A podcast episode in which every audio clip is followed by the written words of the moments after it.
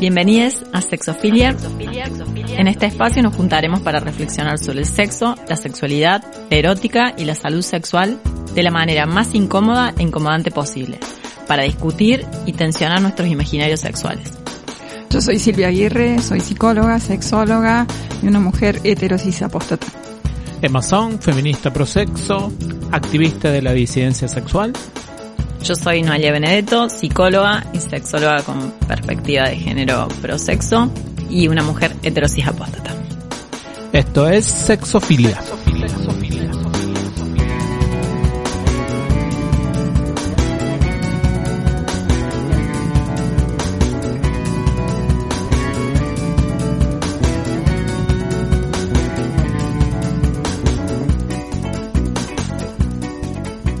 Hola a todos, Estamos en nuestro sexto programa ya, pues como intenso como pasa el tiempo en el 2021. En este programa vamos a tratar de charlar un poquito en torno a lo que una servidora ha nombrado como exclusividad sexual. ¿Qué queremos decir con esto? Digo, es tratar de pensar por qué el sexo o por qué muchas veces nuestras prácticas sexuales implican algún tipo de compromiso exclusivo y algunas veces excluyente en las relaciones interpersonales. Y para eso, para eso lo que vamos a tratar de pensar es si necesariamente hay ciertos modelos relacionales que implican que tengamos sexo algunas veces solo con una persona de algunas solas determinadas maneras. Digo, para pensar que la exclusividad, por eso no, no solamente tiene que ver con, con una sola persona, sino también con prácticas específicas que se dan entre las personas. Así que vamos a tratar de charlar alrededor de eso. Y para eso, obviamente, vamos a tratar de pensar entre monogamia y placer sexual. ¿Y qué queremos decir con eso? Lo siguiente. Pareciera que si uno tuviera una relación de algún tiempo y de alguna manera con una sola persona, y esto implica intimidad, implica conocerse, implica un montón de cuestiones, quizás la posibilidad para que el placer sexual aparezca se acrecenta. Digamos, porque, si hay intimidad, si hay confianza, digo, una podría charlar con su partener sexual, bla, bla, bla, bla. Y entonces, pareciera que de alguna forma la exclusividad empieza a aparecer de otra manera. O podría decir, bueno, si ya la pasó bien con esta persona y, y nos llevamos bien, hablamos de cosas lindas y demás, ¿por qué innovar? Lo voy a poner de esa manera. Digo, eh, y es, es charlar en términos de una pregunta, digamos, es, es necesariamente así el destino sexual, lo voy a poner de esta manera, es necesariamente un destino monogámico, porque necesariamente tenés que hacer un esfuerzo en las relaciones interpersonales a establecer un vínculo sexual. A, a mí lo que en primera instancia se me ocurre en relación a esto es eh, bueno, se me ocurren un montón de cosas, más que nada de las que mm, sí he vivido y de las que escucho permanentemente, ¿no? Que van todas más o menos en, en una misma línea, ¿no? Pero me parece que de esto que estás diciendo, Emma, lo fundamental, para mí lo básico, lo central es poder hacerse la pregunta. Es poder hacer esa pregunta. Eh, porque ahí desnaturalizamos algo que lo tenemos como totalmente eh, asentado como eh, algo que parece que tan tan obvio no tan parte del, del sentido común. Entonces partir de allí ya creo que es eh, una gran cosa. Luego la respuesta a eso no la tengo ¿cuál sería la pregunta? a ver en este caso yo diría que la pregunta, por lo menos a la que yo me estaba refiriendo, es si esta cuestión de tener un vínculo específico te garantiza, ¿no? Y por qué de esa manera te garantiza cierta relación placentera y por qué en todo caso querrías innovar si esto es así, si hay Mm. una, ¿sí? Ahí ¿Sí? va, ahí va. Este, a esa pregunta me estaba refiriendo. Eh, ¿Qué es lo que una escucha o a lo que gran parte del trabajo de una se refiere, ¿no? Si esto es así o, o, o no. ¿Mm? Eh, no sé, Noé, vos. Yo creo que en, en relación a esto hay como un criterio de temporalidad también. Porque me parece que es muy probable que eh, en un vínculo a mayor niveles de, de confianza, de seguridad, de comodidad, si se quiere, eh, lleguemos a cierto nivel de placer sexual en el punto en el que también esté la posibilidad de registrarnos y demás, pero que muchas veces cuando eso se sostiene en el tiempo, como cualquier tipo de estímulo que pierde su, su momento de novedad, cae en habituación. Entonces, ahí empieza una cuestión como paradojal, ¿no?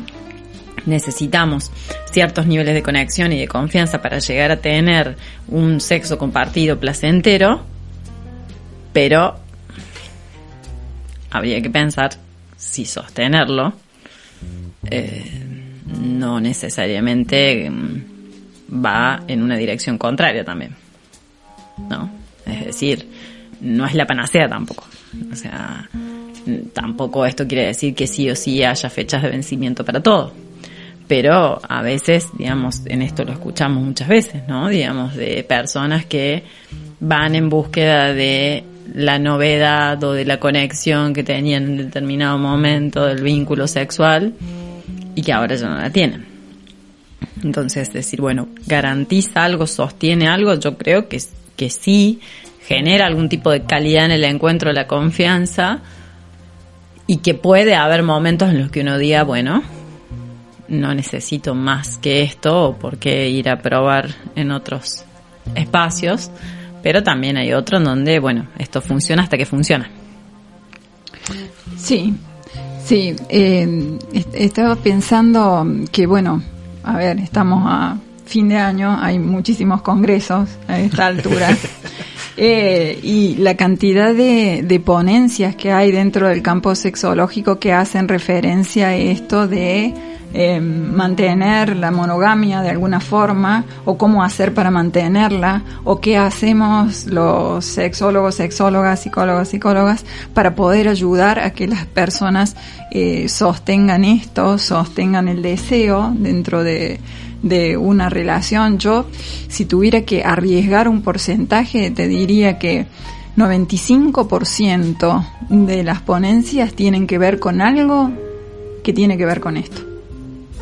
O sea, es una preocupación grande eh, para las personas que, que consultan y para nosotros y nosotras, ¿no es cierto? Los terapeutas, eh, qué hacer con esto. Por eso, de nuevo, me parece que la pregunta y salir del lugar eh, este así totalmente obvio es, central. Creo que, a ver, dentro de los congresos nuestros, poder terminar el congreso con esa pregunta eh, sería de, gran ayuda. Porque somos grandes, ah, creo, repetidores de algo que tiene que ver con mantener ese orden, ¿no? Y digo, los sexólogos, los sexólogos, la gente que está dentro del campo de la, de la salud mental. Como si esto realmente estuviéramos seguros de que garantizara una mejor forma de vivir. Digo, una mejor forma de vivir con otros o con una misma. Eh, me parece que las dos cosas. Me Porque- parece que las dos. Porque pareciera que se articularía ahí entre, digamos, entre esa cierta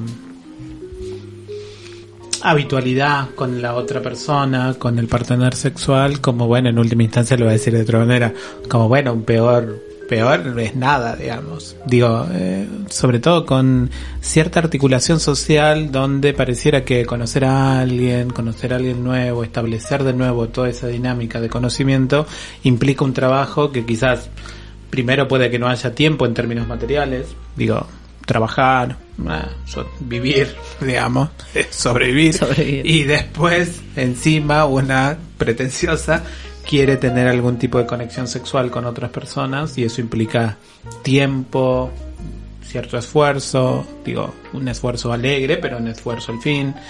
Es como interesante pensar la tensión que genera decir, bueno, eh, mi sexo compartido, como lo dijo Noé, placentero, tiene un límite en tanto y en cuanto esa balanza entre intimidad, confianza y tener que construirlo en el tiempo para que en un momento se acabe, digamos, para que en un momento diga, bueno, llegamos hasta acá en nuestra experiencia sexual, fue lindo mientras duró.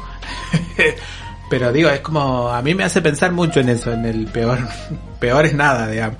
¿Cuál es mi peor es nada? Es como, digo, es como, en términos de activismo de la disidencia sexual, yo me niego políticamente que ese sea el destino del vínculo interpersonal sexual, ya. Como que si el destino fuera necesariamente, bueno, y eso es lo que hay, ya. Y, eso no implica dejar a las personas, digo, no, no, no implica cambiar de pareja, no, no, no necesariamente eso. Pero sí me parece que articula esta idea de, bueno, eh, la monogamia nos da un reparo, no solamente en términos de eso que generalmente se dice de la seguridad sexual, sino del placer mismo sexual, digamos. O sea, ata esa normativa específica, ata en ese lugarcito donde me decía, bueno, acá tengo confianza para decirle, che, y si esta vez cogemos así o acá tengo la confianza donde sé que no va a aparecer otro inconveniente, que incluso muchas veces tiene que ver con deserotizarse, porque quizás mi práctica no sea compartida por otras personas, pero sí por esta, ya. Entonces, digo, es como, ahí, ahí, me parece que hay como un, un nudo muy, que se tensa algo de las relaciones interpersonales, específicamente con el placer sexual y la exclusividad interpersonal. Pero podría ser que una persona tuviera vínculos con diferentes personas y con todas pudiera tener un nivel de intimidad y de gratificación a nivel sexual, ¿no? No es que tenga que ser con una, digo, sí me parece que, a ver, es, es una búsqueda esta en general de las personas de querer tener una, una intimidad, de querer tener una sexualidad que pueda definir esa persona como grata, pero no necesariamente tiene que ser con una. Es decir, hay, hay personas que son muy afortunadas y pueden... ¿Verdad? Eso estaba pensando, ¿no? Que... El tiempo que tiene esa gente. Tiempo, la flexibilidad. También pienso en el otro. flexibilidad? Y flexibilidad para poder mm, también como compatibilizar con otras identidades eróticas, ¿no? Digamos, o sea, hay que hacer una amalgama ahí, ¿no? Digamos, lleva como un proceso. Y también pienso en esto, de que hay personas que en un vínculo cerrado de cierta exclusividad hay cosas que consideran que no se debe hacer porque es un vínculo estable, como una cuestión de la doble moral, ¿sí? Que para hacer otras cosas, para tener otras prácticas hay que recurrir a otros espacios. ¿Cómo cuáles? eh, era inevitable, digo, si querés, yo me imagino una. Fuera de la norma. Claro, eh, por ejemplo, el trabajo sexual, por ejemplo, qué sé yo, algún tipo de intervención, digamos, eso también está. O, o que hay ciertas prácticas que parece que pueden ser placenteras sexualmente para alguien, pero para otras personas pueden ser degradantes, digamos. Y entonces en cierta articulación de un vínculo, y eso no debería aparecer porque estarías degradando a algún tipo de persona o de personas al hacer esa práctica en particular. Como esta cuestión tana de que no circula el sexo oral entre parejas hetero porque con esa boca besan a sus hijas. ¿Jura? Te juro. Lo que uno se entera. Sí, no, no, no será mucho. es como decir con que vieron ese meme que dice cada vez que te haces una paja se muere un gatito. ¿Cuántos gatitos? ¿Cuántos cadáveres de gatitos habremos dejado?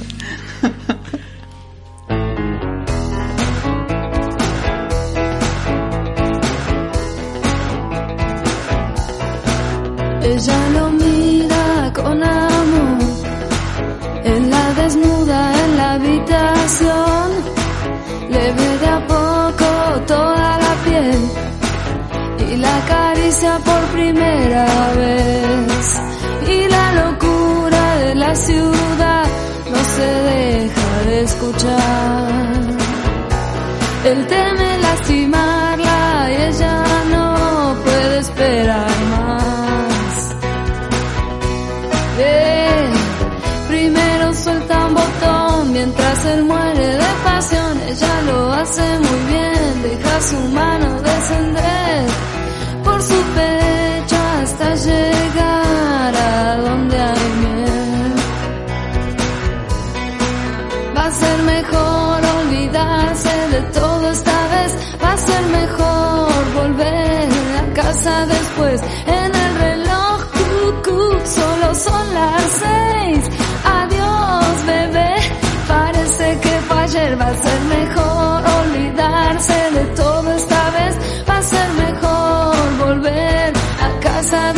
En el reloj, cucú, solo son las seis. Adiós, bebé. Parece que ayer. El chino nunca perdió el control, no conocía el verdadero amor. Todos tenemos una debilidad en el pantalón. Y la locura la ciudad no se deja de escuchar. Él teme lastimarla y ella no puede esperar más. Va a ser mejor olvidarse de todo esta vez. Va a ser mejor volver a casa después.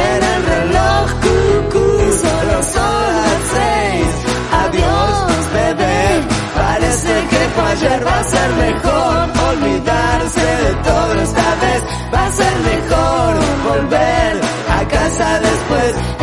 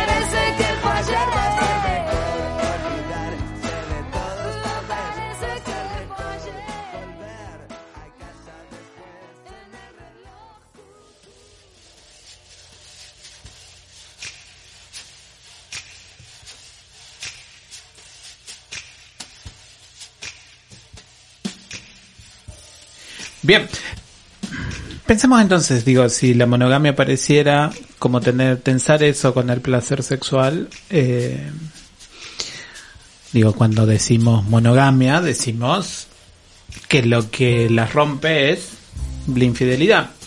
Pero sin embargo, Noé, tan amablemente como siempre, nos trae alguna otra miradita sobre eso. Sí. Clara Coria dice que el término fidelidad está caduco y cargado de enorme contenido moral. Los que hemos vivido varias décadas somos testigos de cómo se modificaron las conductas y también de las renuncias que ha impuesto la moral.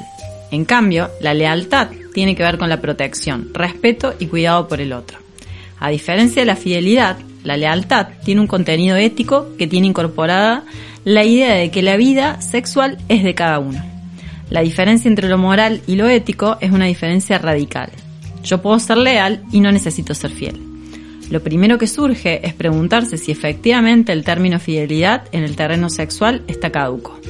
Hablar de fidelidad remite automáticamente a su opuesto, la infidelidad, cuya práctica ha sido una constante en la historia de la humanidad. Ahora, la fidelidad nos asegura eh, cierto placer sexual. Lo voy a decir como lo dice, como llama este cantante argentino, ahí se me acaba de ir encima el nombre. Eh, volver a volver a casa para seguir comiendo, ¿cómo es esa canción? Ay, no la conozco. Sí, el- no, no se me, se me fue, pero lo dice de otra. Calamaro, del bueno del Calamaro, Ajá. de Andrés. Eh, precisamente esa idea de, bueno, eh, ese lugar seguro donde por lo menos sexo de vez en cuando voy a tener. Capaz que no del bueno, si es que hay uno bueno, digamos. O no placentero, no placentero mutuamente, pero me aseguro algo de eso. Y hace rato Silvia nos decía que, sin embargo, una podría tener una multiplicidad de parejas, no necesariamente una sexual, para precisamente garantizarnos entre comillas, cómo ese, ese placer sexual puede ser sostenido en el tiempo. Digo, porque varios vínculos podrían sostenernos en el tiempo, esa energía constante Y de la además, sexualidad. viste que a veces con una persona tenés como conexión en un plano, ya hablamos de planos, ¿no? Sí. Hablamos de planos. Y con una persona tenés conexión en un plano y con otra persona tenés conexión en otro plano, ¿no? En un plano por ahí un poco más El mío era espiritual. El tuyo. Mm, Ajá. bueno, hay un falso positivo en, en esa- en ese, en ese test. ¿quién hizo esa prueba? Estamos encontrándole sesgos al estudio. Bueno, pero podría ser que alguien espiritual, qué sé yo, un día, porque si con alguien como muy eh, sexual pudiera, por lo que sea, ¿no es cierto?, pegar mejor, porque ese día estuvo así, o con otra persona otra cosa y así, ¿no es cierto? Creo que también esto de, de la multiplicidad, yo estoy a favor, Ajá. digo, Está bien, está bien. de esa multiplicidad y de las posibilidades que esto daría al bienestar de la persona, eh, bueno, podría ser también por este tipo de cosas, ¿no? Entonces digo, la monogamia nos aseguraría algo más capaz que la monogamia. Nos aseguraría un contacto sexual más placentero. No sé si más en un sentido positivo o negativo, digo, tratemos, está muy mal lo que estoy diciendo. Eh, sino en el sentido de decir, bueno, yo habito mi sexualidad y quisiera habitarla, bueno, independientemente de las personas con las que me relaciono. Digo, independientemente de, de que tenga que ser solo una persona porque tengo algún compromiso de lealtad, no le vamos a decir de fidelidad. Sí, a mí lo que me cuesta pensar es que eh, se tenga un vínculo sexual único porque de esa manera se va a tener más placer. Esta cuestión me resulta como difícil, ¿no? ¿Por qué te parece? Eh, y porque, a ver, lo, lo que dicen, eh, la respuesta es un poco este, complicada en el sentido de que tengo que recurrir a, a curvas, ¿no? A- Está bien. Sí, este, estadísticamente esto decae, Ahí va. ¿sí? Esto es lo que dice la historia y la, la repetición. No es que esto se mantenga siquiera, sino que tiende a disminuir o a desaparecer. Entonces, por eso es como que, a ver, si salimos de la cuestión estrictamente eh, normativa de no voy a tener más de uno porque, bueno, ¿sí? Si me remito solamente a la cuestión sexual y a que quiero tener una vida sexual placentera, activa y poder disfrutar de esta posibilidad que tengo en la vida, eh, que es como, digamos, es una, una cosa bien alegre, ¿no? En este sentido, eh, me parece difícil pensarlo en los términos monogámicos. Perfecto. Yo creo que en realidad se linkea con placer algo que tiene que ver más con el orden de la seguridad, pero una seguridad a nivel del discurso, porque en realidad no hay nada más inseguro o, o nada más amenazado que este concepto de fidelidad. Eh, Berland, por ejemplo, dice, cuando en un romance alguien tiene relaciones sexuales y luego le dice al amante, me hace sentir segura, entendemos que significa que ha habido una compensación emocional para neutralizar lo inseguro y cercana que le hace sentir el sexo abyecto. Me hace sentir segura significa que puedo relajarme y divertirme donde tampoco estoy seguro, donde estoy demasiado cerca de lo ridículo, lo repugnante, lo simplemente extraño o simplemente demasiado cerca de tener un deseo. Pero algunas situaciones son más riesgosas que otras, ya que los significados de sexo inseguro cambian según quién tenga el sexo. Ahí es donde entra la política. Como si mm, las normas fueran una profilaxis sexual. como si el sexo de por sí fuera un lugar inseguro. Entonces, cuando encontrás a alguien que te brinda cierto contexto de seguridad, recién ahí es, me hace sentir segura. Y vos decís que podríamos encontrar, vos Silvia, le digo a quien está escuchando. Sí, sí, sí. Eh, ella creía que estaba en, la, en el living de su casa. Eh, y vos decís que podríamos encontrarlos con varios partenares sexuales. Eh, yo creo que sí, que, que en la medida en la cual la persona se lo permitiera, posiblemente, posiblemente, eh, hubiera el tiempo para hacerlo, porque es cierto que hay una limitación en relación al tiempo, ¿no? Escuché decir en uno de estos congresos, la monogamia es para los pobres. ¿Sí? Así. Claro. Hay una marca de clase también. Bueno, eh, Claro. fuerte, fuertes declaraciones de, el- de quien haya sido. No, Así, así. ¿no? Cuando es muy paradójico, digo, y esto es necesario decirlo al aire, eh, cuando es muy paradójico que en la experiencia de las personas que son marcadas como, como pobres, digamos, eh, precisamente por esa falta de materialidad, adquieren una dimensión de la interrelación social completamente diferente del modelo de matrimonio burgués tradicional, digamos, de monogamia y exclusividad afectiva, porque precisamente necesitan una red de afectos y material mucho más grande que simplemente el hombre proveedor.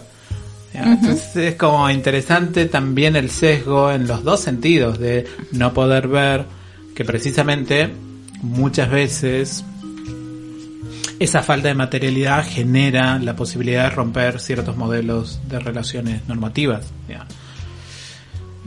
Por ahí tener mucho tiempo o aburrirse también podría romper precisamente un vínculo interpersonal del orden monogámico. digamos. ¿Por qué? Porque estás aburrido. Y bueno, a Sí. ver qué pasa si. digamos. Decís que, que la cuestión de la no lealtad es para gente con tiempo libre. No, lo que yo digo es que pensar la infidelidad o no, o la monogamia o no, es mm, una cuestión de lo que necesariamente tiene que ver con un medio específico de seguridad, digamos, a lo que traías. Digo, y pensando en Berlán específicamente, es esa cosa de decir, bueno, el sexo normativo solo se puede dar en la clase media. ¿Por qué? Porque precisamente tiene todo acomodado para que ese sexo sea el placentero y no otro. Digo, tener mucho tiempo y aburrirse es- no, no sos clase media, porque tenés que trabajar y, Sí. tener- y estar en la intemperie, la vulnerabilidad material, te hace que generes lazos de otra manera, porque necesitas redes de contención donde muchas veces parte de, ese- de esas redes son sexuales, digamos. Yo pienso igual que no es lo mismo exclusividad sexual que fidelidad. a ver. Me parece que eh, la fidelidad o inclusive el concepto este de Coria de la lealtad pasa por otros lugares. O sea, eh, que ya lo, lo fuimos hablando un poco en otros programas, pero una cosa es un, un contrato cerrado de em, exclusividad en lo sexual y otra cosa son los pilares o los conceptos que tienen que ver con algo del orden de la lealtad o la fidelidad. Por ejemplo, mm, tener un vínculo que he contratado de manera mm, cerrada, monogámica y que de repente eh, encontrar que tiene horas y horas de conversación de aspectos profundos con otra persona que no soy yo. ¿No? Es decir, bueno, o de repente alguien que eh, se inventa horas de trabajo para no volver a su casa a compartir tiempo no necesariamente está haciendo algo sexual ahí, digamos. Sin embargo, hay algo del orden de la no lealtad o, o de la no fidelidad o a, no sé, tener registro de que estoy pasando un mal momento, ¿sí? A nivel personal y eh, justamente decidir o registrar no estar ahí. Claro. Vieron que hay una película que se llama Romance X de Catherine Breillat, una directora francesa, quizás una de las mejores directoras francesas que haya existido.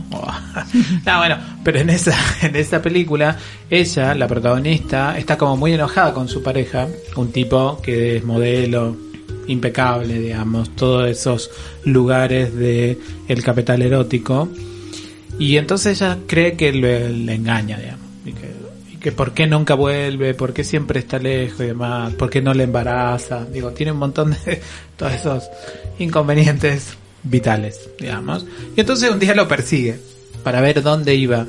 Y, lo, y bueno, finalmente lo ve y simplemente iba a un bar a tomar café y leer un libro. Era todo lo que hacía, digamos.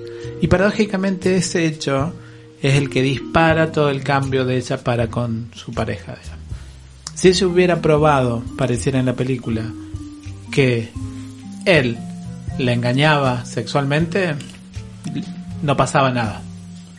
Pero como no era un engaño sexual, sino era un tiempo ahí, vaya a saber, tiempo para él, qué sé Un yo, tiempo como- placentero que no la contempla. y que pareciera no contemplar a nadie más tampoco. digamos. Claro. Porque era en un bar, tomando un café. digo. Es como interesante pensar eso también, en el sentido de decir, bueno, si el límite es mi placer sexual o el, el placer sexual que puedo compartir con otras personas. Digo, porque en última instancia en la película lo que Catherine Breillat nos intenta contar es el narcisismo de ese hombre, digamos. Como nunca contemplar el placer de, eh, de la protagonista, digamos. Eso es todo lo que se juega. Porque en realidad ella está en una búsqueda desesperada por su placer sexual en toda la película, digamos. Que a él no le importa, literalmente, digamos. El malestar por omisión, digamos. Exacto. Entonces es como interesante pensar eso también, digo, si la pregunta en torno a monogamia, no monogamia o eh, infidelidad, no infidelidad, tiene que ver con un despliegue específico en cómo pensamos si la sexualidad, esto que, que citabas recién, primero es propia, y lo pongo en signo de pregunta, primero es propia o es con otras personas, digo, es como la misma tensión aparece todo el tiempo, digo que es algo que a mí me, me fascina un poco pensar, digo, eh, es propia, es con las otras personas, eh, de qué manera se articula eso, digamos, si es que hay una articulación en última instancia, y como en un caso, en este caso una norma en particular, garantiza o deja de garantizar vínculos con las personas. Porque digo también, en esto que nos traía Silvia, tener múltiples partener sexuales muchas veces hace que ciertos partener sexuales ya no quieran estar con, con una. digamos. Sí, bueno, seguro. Porque digo, se involucran otras cuestiones que tienen que ver con que están en ese orden del discurso del cuidado profiláctico, pero que sin embargo parecen tener un plus. Como en general todo lo sexual.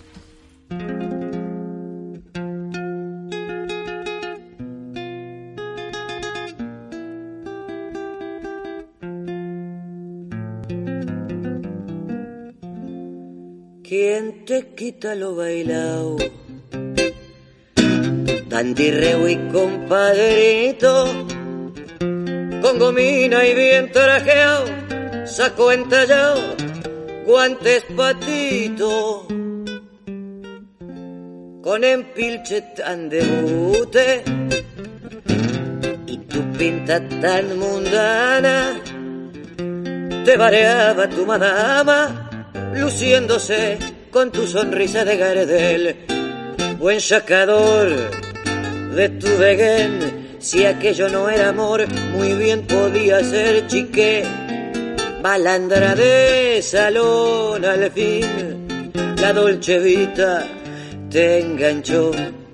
Batí total que te ha quedado si toda aquella guita facilonga reventado, sin palpitar, chabón, que venía la quiebra tras cartón.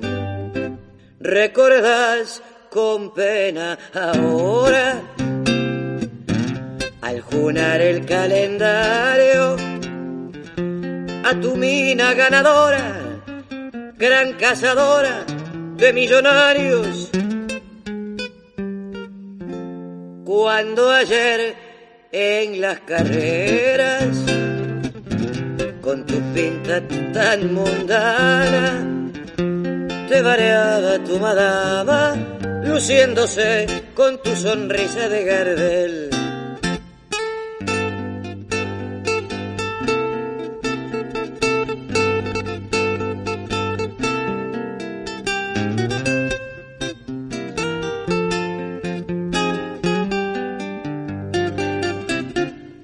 Pa' ti, total, que te ha quedado si toda aquella guita facilonga ya reventado sin palpitar, chabón, que venía la quiebra tras cartón.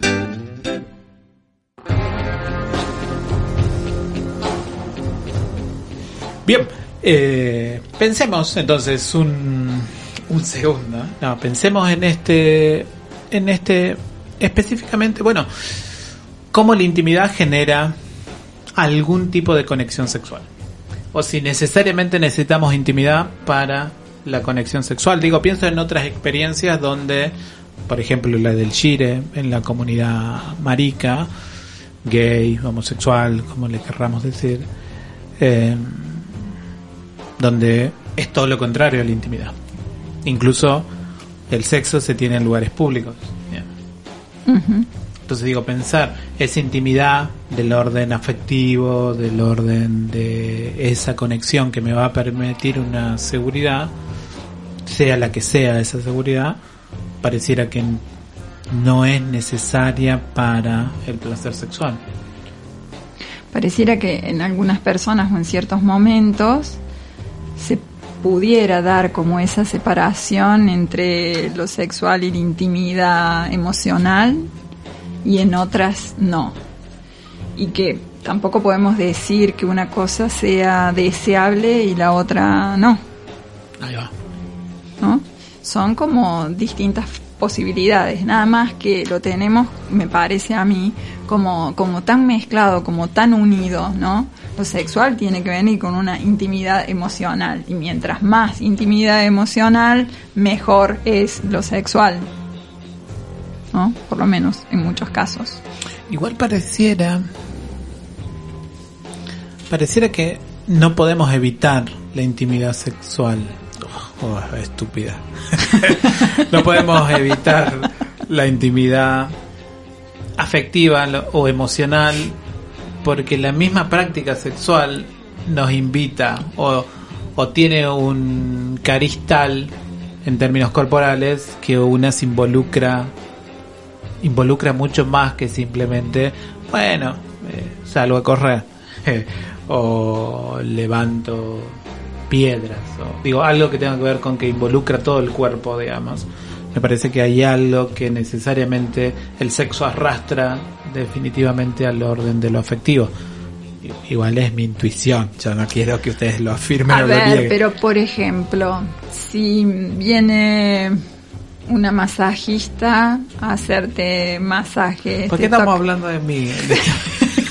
Porque a mí no me gustan los masajes. Eh, eso no se lo puede hacer. Entonces a mí no me lo pueden hacer. Pero no, vamos a suponer un- a una persona cualquiera. no, no, pues yo estoy bien, ¿eh? Ah, bien. Qué suerte que me habilita. Eh, viene una masajista y te hace masajes y te toca todo el cuerpo y te, te relaja. Y, bueno, digo, en ese caso, no se pretendería o no se pensaría en una intimidad emocional. Sin embargo, hay una puesta del cuerpo. ¿sí? hay una conexión corporal que a veces hasta dura horas, no sé, por lo menos mi masajista son dos horas que está conmigo, ¿no? Eh, y sin embargo no podría pensar ahí en una cuestión emocional de por medio, en una conexión emocional. Me parece que es más algo que tenemos como muy, muy aprendido, muy ligado. eh, sí, sí, como concepto subyacente ahí, que si es sexual, tiene que haber esa conexión de índole emocional. Esa impresión me da.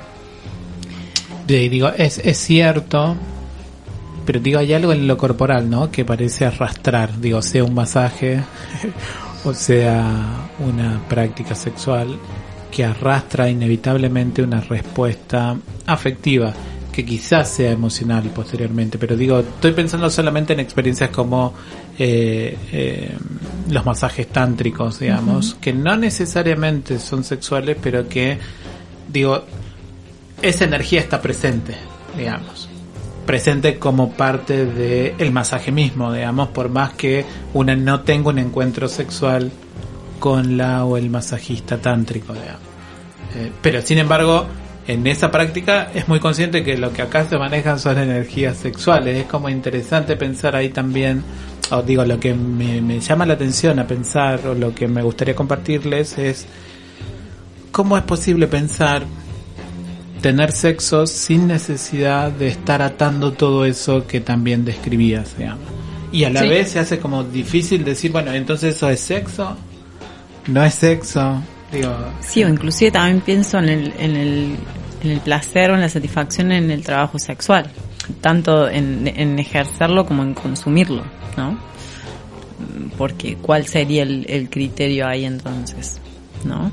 Eh, me parece que tiene que ver con como un, una historia normativa, como un mito, digamos, esto de, bueno, a mayor conexión, a mayor comunicación, a mayor intimidad, mayor placer sexual, por lo tanto, la monogamia aseguraría estas cosas, ¿no? O sea, claro.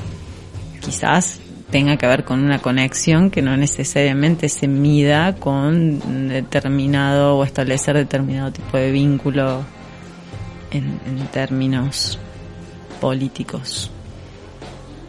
Ahí va. ¿Cómo, cómo cuesta pensarlo, no?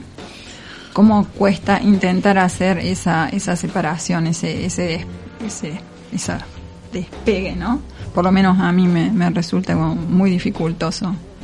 Y también me hace preguntarme en cómo sería la seducción posible si una hace esa separación. Digo, ¿cómo se seduciría sexualmente si una separa eso? Digo, existiría la posibilidad, digo, porque pienso, bueno, si es simplemente, bueno, eh, le voy a decir feamente como para que quede claro, pero si optimizaríamos nuestro placer sexual y quisiéramos compartirlo con otras, uno podría explicitar bueno, y hacemos esto, ¿te parece? Hacemos tal otro, y hacemos tal cosa, hacemos tal cosa. Pero una no hace eso cuando conoce a las personas para tener un vínculo sexual. Digo, no es lo primero que hace. Y si lo hace, es como la gente te mira raro, no es que yo lo haya hecho, ojo. Eh, Tienden a huir. Es una red flag, claro. Che, raro esto. digo, entonces digo, hay como hay Vámonos. una complejidad, claro. Hay una complejidad ahí que bueno, eso, complejidades. Hoy es un día de complejidad. Sí, sí, sí, sí, sí, pero creo que, que, que tiene sentido pensarlo, aunque sea para volver a lo mismo,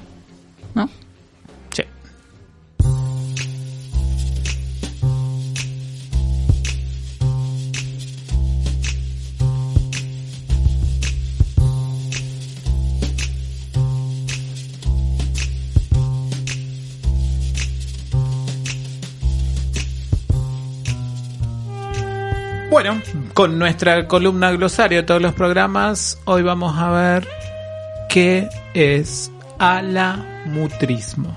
Dije bien, Silvia. Dijiste bien, Nemita.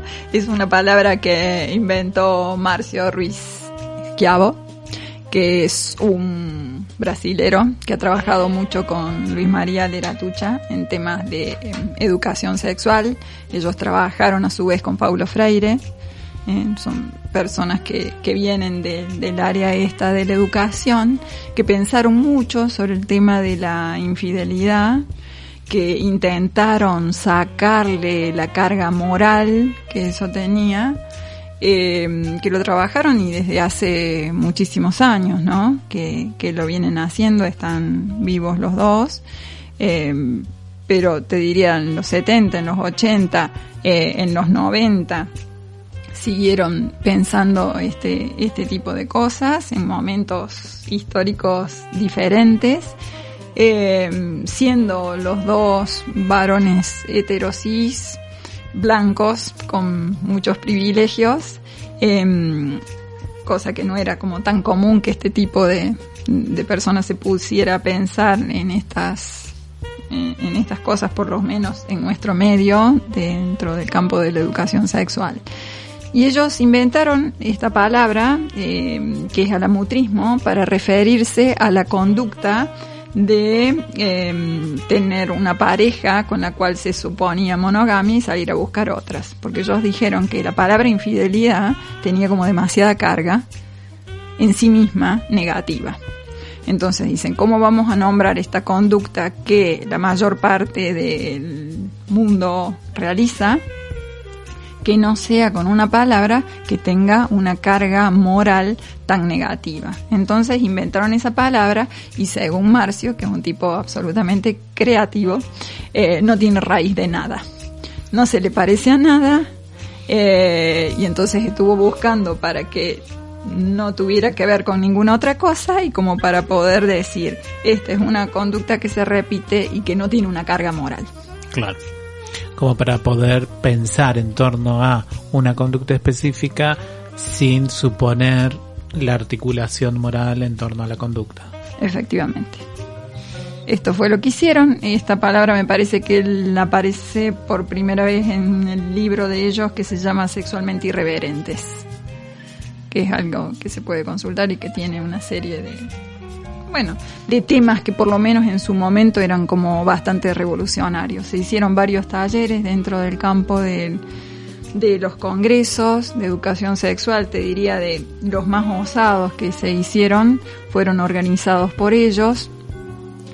Eh, y cuestionando mucho eh, en este sentido eh, la sexualidad de los propios sexólogos y sexólogas y las normas morales que eh, manejamos y que sostenemos. Claro. Hermoso. Lindo, sí.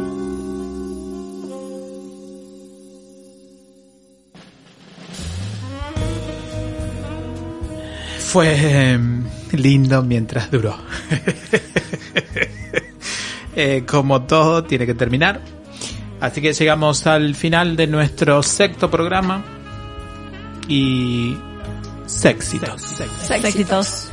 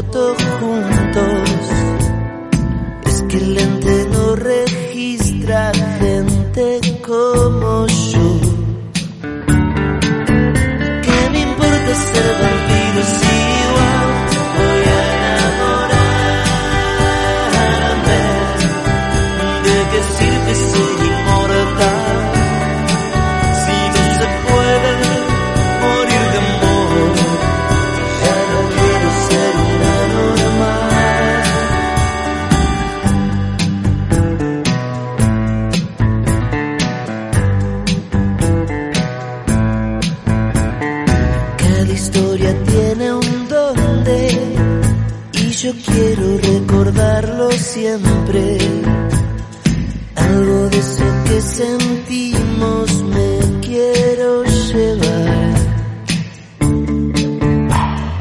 Esta enfermedad que tengo me hace parecer un poco tonto por saber las consecuencias y portarme